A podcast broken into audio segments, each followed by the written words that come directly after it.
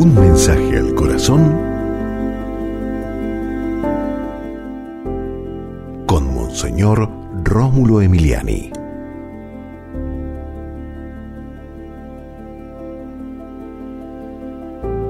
Jesucristo nos salva. Tenemos un redentor, alguien que murió en la cruz por nosotros y que nos está salvando. Nos abrió las puertas del cielo. Estamos felices y contentos porque ya hay seguridad de salvación. Lógicamente, si respondemos mal, seríamos responsables de nuestra, de, nuestra caída y nuestra condenación, pero vamos a responder bien. Jesucristo salva, nos está salvando. Señor Jesús, te aceptamos como nuestro Salvador. Nos has redimido, derramaste la sangre en la cruz por nosotros.